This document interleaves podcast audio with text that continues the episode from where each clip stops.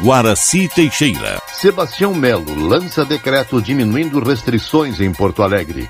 Ministério da Saúde nega a proibição da compra de vacinas indianas. Recuperação da Covid e combate à crise climática são inseparáveis.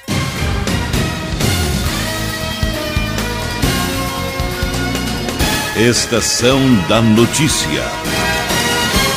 Um homem de 53 anos teve sua casa invadida por um assaltante na rua Antônio Carlos Lopes, no bairro Medianeira, em Porto Alegre, pouco antes da uma hora desta terça-feira.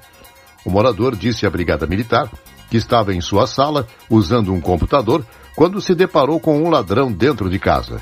Ele estava portando uma faca e fez ameaças ao morador quando este pegou uma pistola e deu três tiros no ladrão que, mesmo baleado, pulou o portão da residência e teve seu corpo encontrado sem vida a 30 metros do local. O primeiro mapa de distanciamento controlado de 2021 classificou o município de Bagé em bandeira preta após o aumento de internações por Covid-19 ocorrido na última semana. O gabinete de crise do governo do Rio Grande do Sul indeferiu quatro pedidos de revisão de bandeira e, pela nova atualização, os municípios de Santo Ângelo, Palmeira das Missões, Caxias do Sul e Porto Alegre estão na lista dos municípios em bandeira vermelha, com risco alto de contaminação. Já os municípios de Cachoeirinha e Uruguaiana estão na lista dos municípios em bandeira laranja, com risco médio de contaminação. Pandemia foi o principal tema da Comissão de Educação em 2020. Repórter Christian Costa. A Comissão de Educação do Parlamento Gaúcho promoveu 38 reuniões ordinárias, 27 audiências públicas e 5 webinários em 2020. Os problemas derivados da pandemia da Covid-19 se evidenciaram na pauta das reuniões. Inclusive, os parlamentares da comissão criaram o Comitê Multidisciplinar Pedagógico da Pandemia. O objetivo do grupo é mediar soluções para os problemas enfrentados pela comunidade escolar e também avaliar o retorno às aulas. Entre os temas abordados nas audiências, relacionados ao coronavírus, destacam-se a avaliação do trabalho remoto pedagógico implementado pela Secretaria de Educação do Estado, a sobrecarga de trabalho imposta a estudantes do ensino médio e técnico e a insistência em plantões emergenciais presenciais de professores e servidores durante a pandemia. A comissão também promoveu audiências para tratar, entre outros temas, da demora na concessão de aposentadoria dos professores, do projeto digital da UERGS e dos descontos dos dias parados dos professores durante a greve do magistério. Agência Rádio Web. De Porto Alegre, Christian Costa. O prefeito de Porto Alegre, Sebastião Melo, publicou o primeiro decreto de sua gestão, autorizando o comércio e os serviços essenciais a funcionar sem restrições de clientes. Pelos decretos anteriores, o comércio só podia funcionar com 50% da sua capacidade. Agora, o comércio de rua, bares, restaurantes, mercado público e serviços não essenciais poderão funcionar recebendo clientes sem restrições de público e horários. Já os shoppings, os restaurantes podem escolher o horário de abertura, mas só poderão funcionar até as 22 horas. Segundo Sebastião Melo, a Prefeitura e a população têm que combater juntas a Covid-19, seguindo por conta própria as regras de distanciamento social. O novo secretário da Saúde, Mauro Esparta, fez coro à defesa das novas medidas. Para ele, empresários e comércio já estão educados para respeitar os protocolos. O foco deve se conter às aglomerações, ainda que não tenha havido anúncio sobre ação nesse sentido. Outra marca da virada no combate ao coronavírus em Porto Alegre será a adoção do tratamento precoce, ação que não tem respaldo na Organização Mundial da Saúde. Melo evitou adiantar se o remédio a ser disponibilizado será cloroquina ou se é a favor ou contra a medida. Porém, justificou que o tratamento é adotado por diversos municípios. Na primeira segunda-feira do ano, Porto Alegre chegou à marca de 1.872 óbitos relacionados à Covid-19, enquanto 302 pessoas estavam em tratamento intensivo em razão do coronavírus. Média móvel de mortes por Covid-19 no Brasil é de 702 por dia. Repórter Ana Paula Costa. A média móvel de mortes por Covid-19 registradas no Brasil na última semana está em 702 por dia. De acordo com o levantamento do Conselho Nacional de Secretários de Saúde, o CONAS, o total de vidas perdidas é de 196.484. O país teve 466 mortes registradas nas últimas 24 horas, lembrando que os números são mais baixos às segundas-feiras por causa das equipes reduzidas nas secretarias de saúde aos fins de semana. Também foram registrados pouco mais de 18 mil novos casos da doença em 24 horas, mas a média móvel está em mais de 35 mil por dia. O total de infectados pelo coronavírus no país passa de 7 milhões 751 mil 700. Nesta segunda-feira, o Instituto Adolfo Lutz confirmou em São Paulo dois casos da nova variante do vírus. A nova cepa, detectada recentemente no Reino Unido, não se mostrou mais letal, porém pode ser muito mais transmissível. Inclusive, a Inglaterra anunciou um novo lockdown no país para conter essa variante do coronavírus, com medidas rígidas de isolamento a partir desta terça até pelo menos o começo de fevereiro. Agência Rádio Web de São Paulo, Ana Paula Costa. A mutação do coronavírus foi confirmada em dois pacientes no estado de São Paulo.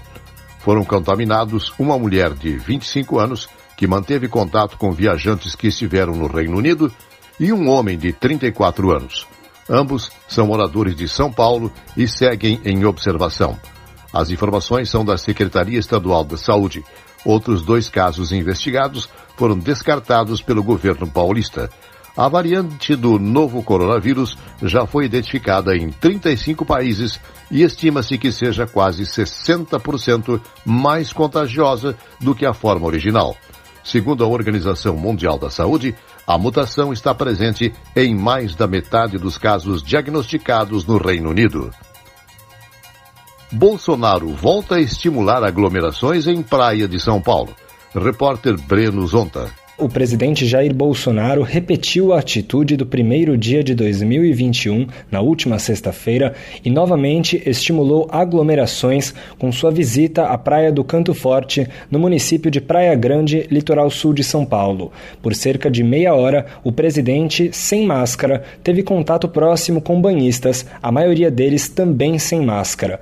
Bolsonaro posou para fotos, apertou a mão das pessoas, segurou cães de estimação e não manteve distanciamento distanciamento social. Para o infectologista Carlos Starling, ex-presidente da Sociedade Mineira de Infectologia, a atitude do presidente aumenta o risco de contaminação e vai na direção contrária das medidas exemplares de prevenção ao coronavírus. E é exatamente por causa desse comportamento, dessa postura negativista e anárquica, né, é que nós estamos com quase 200 mil óbitos. É o resultado. Nós não temos ninguém vacinado nesse país, quase 200 mil mortos e uma anarquia total do ponto de vista de orientação técnica. A atitude do presidente nesta segunda repete o roteiro da última sexta-feira. No primeiro dia de 2021, Bolsonaro visitou o mesmo local e, de dentro da água, estimulou a aproximação de uma multidão de pessoas, também desta vez sem máscara. Nas últimas semanas de 2020, o Brasil voltou a registrar mais de mil mortes por dia causadas pelo coronavírus, e as projeções para janeiro preocupam especialistas. Essas mais de mil mortes diárias representam exatamente a postura que o presidente tem tido ou seja, a postura do protagonista do caos. Está fazendo exatamente o jogo do vírus, que é estimular as pessoas a não cumprirem distanciamento social, ao uso de máscaras, ou seja, as medidas preventivas que nós temos para enfrentar essa pandemia. Desorganização, incompetência e inconsequência. Esta segunda-feira foi o último dia da passagem do presidente pela Baixada Santista. Ele passou o ano novo na cidade vizinha de Praia Grande, Guarujá, em uma base militar. Agência Rádio Web de São Paulo, Breno Zonta. 21.829 pessoas morreram de Covid-19 no Brasil em dezembro de 2020, número que é 65% maior do que as pouco mais de 13.200 vítimas confirmadas oficialmente em novembro.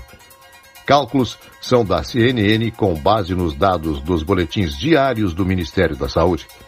Após a divulgação desses dados, o presidente Jair Bolsonaro voltou a ironizar o uso da máscara para proteção contra a Covid-19. A um grupo de apoiadores, ele faz piada, afirmando que mergulhou no mar de máscara para, segundo ele, não pegar Covid nos peixinhos.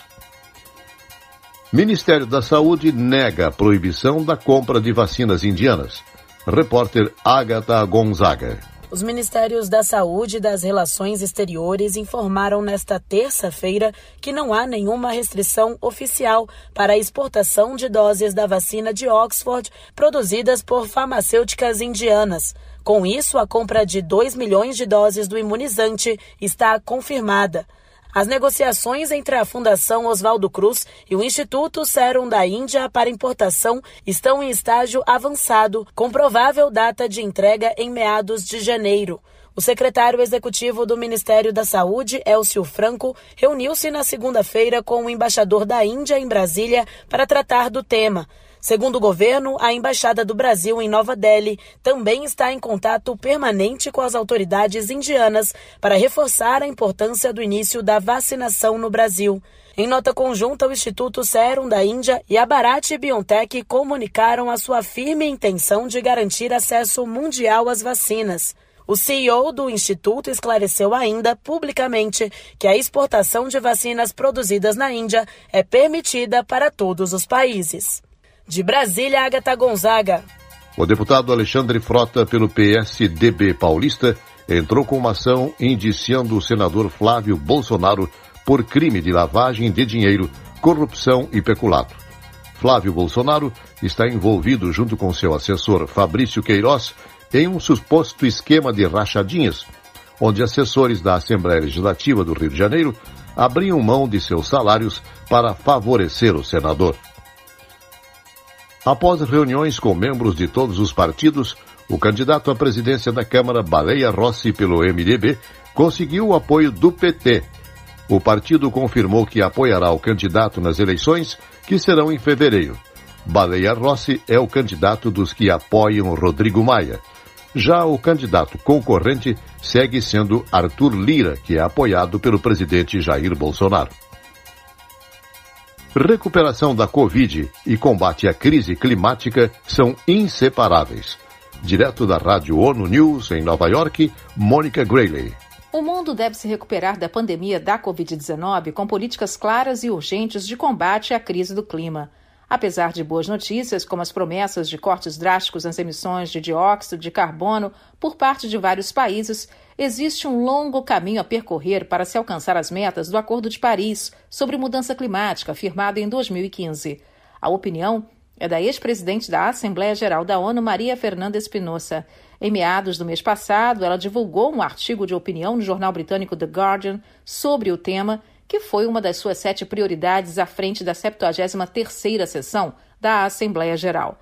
Espinosa, que representou o Equador na assinatura do acordo em Paris em 12 de dezembro de 2015, afirma que as contribuições nacionalmente determinadas pelos Estados-membros para cumprir as metas do tratado têm sido irregulares e, em alguns casos, baixas. Ela elogiou o Reino Unido por fixar uma redução de pelo menos 68% das emissões de CO2 já para 2030, assim como Japão e Coreia do Sul, que planejam atingir a neutralidade em carbono até 2050, dez anos antes do prazo indicado pela China. Também é razonável que os países mais ricos brindem ajuda a los países de ingressos baixos e médios para ajudá-los a recuperar-se a primeira latino-americana a presidir a Assembleia Geral, geógrafa e especialista em estudos da Amazônia, acredita que a maior oportunidade de ação contra a crise climática pode ser a própria pandemia. Para ela, se os governos estão investindo em reativar a economia, nada mais justo que construir sociedades mais verdes, sustentáveis e resilientes, em vez de apostar em frágeis modelos do passado. Estas medidas não só são necessárias, são populares. Si los gobiernos están invirtiendo recursos extraordinarios para reducir el desempleo Espinosa diz que é hora de produzir mais e mais carros elétricos, reflorestar áreas inteiras e readequar a infraestrutura para a fonte renovável de energia. Durante o aniversário do Acordo de Paris, o secretário-geral da ONU, Antônio Guterres, pediu aos países que declarem um estado de emergência até que todas as nações atinjam a neutralidade em carbono. Em seu artigo, a ex-presidente da Assembleia Geral fala na criação de indicadores verdes, com projetos de obras públicas para a adaptação climática e o lançamento de redes de energia renovável em pequena escala. Maria Fernanda Espinosa lembrou o apelo do secretário-geral da ONU, Antônio Guterres, durante a cúpula de ação climática em Nova York, em 2019, quando Guterres pediu aos líderes internacionais que deixassem os discursos em casa e propusessem ações concretas. Para ela, 2021 é o momento de se fazer exatamente isso: tomar ações para recuperar o mundo da pandemia e construir um planeta mais sustentável e com esperança para todos. Da ONU News, Mônica Grayling, em parceria com a agência Rádio Web. Estação da Notícia, um serviço jornalístico da Rádio Estação Web. Noticiário geral da agência Rádio Web. Redação de notícias, Janaína Sabrito e Rogério Barbosa. Nova edição, amanhã, às 18h45. Fique agora com Dirce Brasil Ferrari e o programa Diálogo. Boa noite.